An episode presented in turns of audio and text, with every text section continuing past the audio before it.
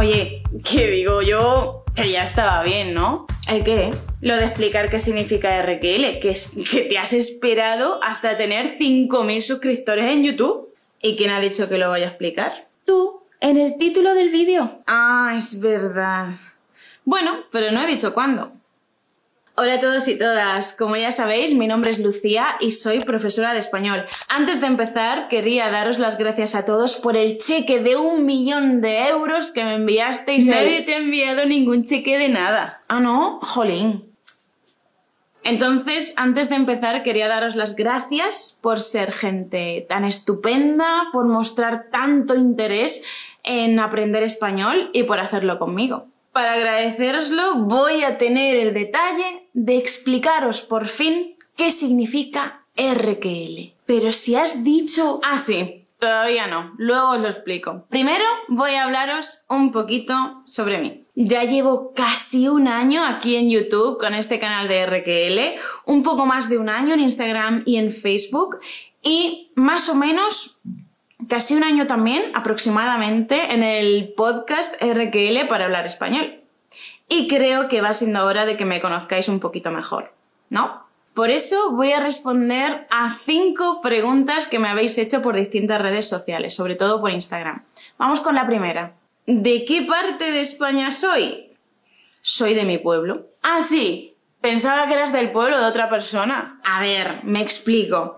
Soy de un pueblo de la región de Murcia que se llama Yecla. ¿Qué pasa con decir que soy de un pueblo? Pues que igual que sucede en todos los países del mundo, cada zona tiene sus peculiaridades. Y mi pueblo tiene las suyas. Esto significa que, por ejemplo, el acento de mi pueblo no es el acento de Murcia capital. Y por eso es fundamental que cada vez que alguien me pregunta de dónde soy, es fundamental que yo no les diga que soy de Murcia, porque el acento de Murcia no tiene nada que ver, no tiene nada de parecido con el acento de mi pueblo. Mi acento es el de mi pueblo, que es una mezcla muy particular de acentos. ¿Y por qué? Porque si miráis en el mapa de España, ¿dónde está mi pueblo? Yecla, veréis que está en el límite norte de la región de Murcia, muy cerca, muy, muy cerca de otras dos comunidades autónomas, que son la de Castilla-La Mancha y la de la Comunidad Valenciana. Es decir, avanzas un poquito en coche o en bici o en el vehículo que prefieras y entras enseguida en la provincia de Albacete o en la provincia de Alicante. Vamos, resumiendo, que soy de un pueblo maravilloso de la región de Murcia que tiene lugares espectaculares como este que veis en la imagen, el Monte Arabí, que por cierto tiene pinturas rupestres que son patrimonio de la humanidad. Y si queréis buen vino, buenos muebles, fiestas increíbles como la de San Isidro y unas rutas turísticas muy interesantes, aquí os espera mi pueblo. ¿Por qué me hice profesora de español? Todo comenzó con una niña todo que corregía a sus vecinos y a sus mayores. No se dice me voy acá a mi hermana, se dice me voy a casa de mi hermana. Lucía, por favor. Uf, perdone de verdad. Siempre me han gustado las humanidades, la lengua en sí, entender cómo funciona la literatura, leer, conocer mi cultura, el origen de mi cultura, conocer también sobre culturas diferentes. Como se dice en español, una cosa llevó a la otra y acabé estudiando la carrera universitaria de lengua y literatura españolas, o sea, filología hispánica. Claro que una vez estudias esta carrera puedes hacer muchas cosas diferentes, no tienes por qué acabar siendo profesora de español. Pero yo lo que tenía muy claro al acabar, e incluso antes de empezar, es que quería ser profesora. No estaba segura de si ser profesora de lengua y literatura españolas para españoles, para estudiantes españoles, por ejemplo en secundaria, o de si enseñar español a extranjeros, es decir, español como lengua extranjera. Pero hubo algo que me ayudó en mi decisión. Nada más acabar la carrera me fui a Inglaterra con una plaza de auxiliar de conversación en un instituto de secundaria para enseñar español. Y ahí empezó todo. Fue ahí cuando me di cuenta de que lo que quería hacer era enseñar español como lengua extranjera. Y desde entonces he estado formándome y trabajando como profesora de español. He estudiado tres másteres también. Sí, tres, un poco excesivo. Uno de profesorado general, que es el que exigen en España para trabajar enseñando español en una institución oficial. Otro de investigación en literatura. Y, por último, otro de enseñanza de español como lengua extranjera. Pero tengo un secreto. El máster de investigación en literatura. Todavía no lo he terminado. Me falta el trabajo fin de máster desde hace cuatro años. Este es mi último año para entregarlo. Te puedo pagar si me lo quieres hacer tú, ¿eh? Llámame. ¿Qué lenguas hablo? Pues hablo japonés, húngaro, coreano, chino. Que no, que es broma. Casi cuela, ¿eh? Hablo inglés y tengo el problema típico que tiene casi todo el mundo. Que tengo un B2 y no he seguido estudiando. Sobre todo porque no tengo tiempo. Pero cuando tenga un poco de tiempo y un poco de dignidad, intentaré empezar a darle caña de nuevo y a seguir mejorándolo. Espero que eso ocurra en un plazo inferior a dos años. También llevo un año y medio más o menos estudiando chino. Pero es que el chino es súper difícil, súper difícil y no me da la vida. Así que avanzo un poquito lenta. Hace poco que he empezado a estudiar el tercer nivel de chino, que se llama HSK3. Por último, tengo un certificado de A2 en italiano. Os lo juro. Pero ¿sabéis qué? no hablo más de un par de palabras en italiano. Ciao, ho voglia di mangiare una pizza.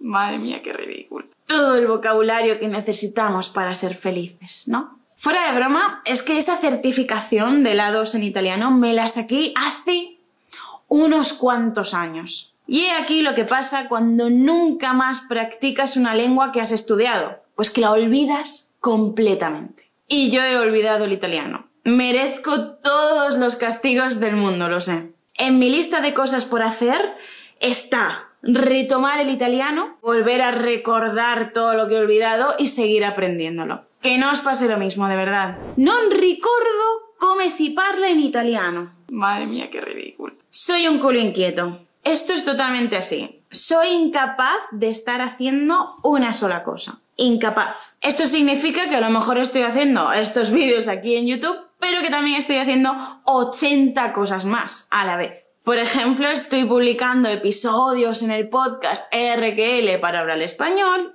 estoy subiendo contenidos a las redes sociales, estoy publicando transcripciones y artículos en rql.com y luego, aparte de todo eso, también estoy dando clases de español. Porque no sé si todos lo sabéis, al menos en el momento en que estoy grabando este vídeo, también estoy dando clases de español en una universidad china. Antes de la pandemia lo hacía de forma presencial, allí en China, en la universidad, pero desde que empezó la pandemia estoy en España. Y sigo en España trabajando en la misma universidad, pero online, porque todavía como extranjera es muy difícil volver. Quizá en unos meses. Y por supuesto, estoy con ese dichoso trabajo fin de máster que dejé sin entregar hace cuatro años. Ese es el significado de ser un culo inquieto. Una persona que tiene que estar haciendo muchísimas cosas, que no para, que va de un sitio a otro. No en el mal sentido de la palabra, o sea, yo no me canso de las cosas, pero sí me gusta estar haciendo muchas cosas diferentes a la vez. Y también conociendo muchos lugares distintos. Por eso, siempre que he estado estudiando fuera la carrera o fuera en los másteres, he estado trabajando. Y por eso también siempre que he podido he estado viajando de un sitio a otro. Y eso nos lleva al último punto sobre mí. Una de las cosas que más me gustan en el mundo es viajar. Me encanta conocer lugares nuevos, visitar sitios históricos o maravillas naturales. Me encanta entrar en contacto con culturas totalmente diferentes a la mía y también conocer gente nueva. Por eso he visitado un montón de países diferentes y he vivido también en otros cuantos países. Por ejemplo, he vivido en Argentina, en Inglaterra, en China y durante algo menos de tres meses también en Emiratos Árabes Unidos. Bueno, ya va siendo hora de que expliques qué significa RQL, ¿no? Es verdad. A ver, lo primero que necesitáis saber es qué significa R que R, no R que L, R que R. Muchos de vosotros, estudiantes de español, no tenéis el sonido de la R en vuestro idioma.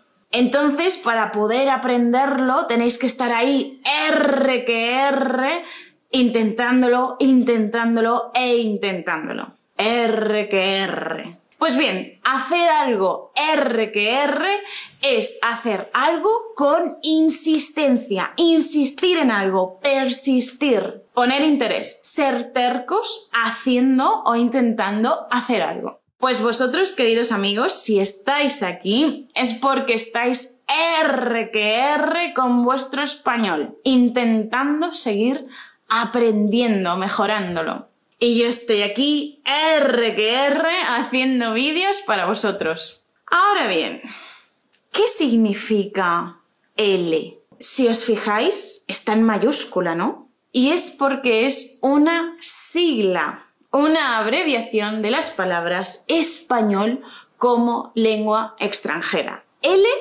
igual a español lengua extranjera.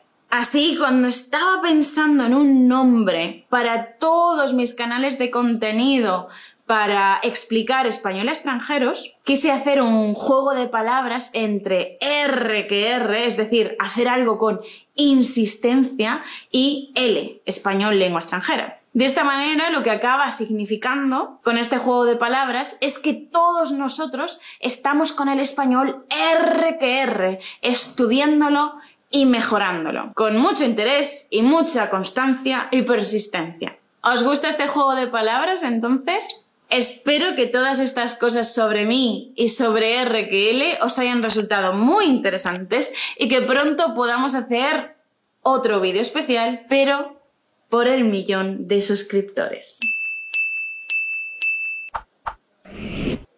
Es broma, pero estaría bien. Ya sabéis que tenéis la transcripción de este vídeo y de todos los demás en rql.com. Nos vemos o nos escuchamos muy pronto aquí en RQL, en el podcast RQL para hablar español o en las redes sociales, Instagram o Facebook. Hasta pronto. Chao.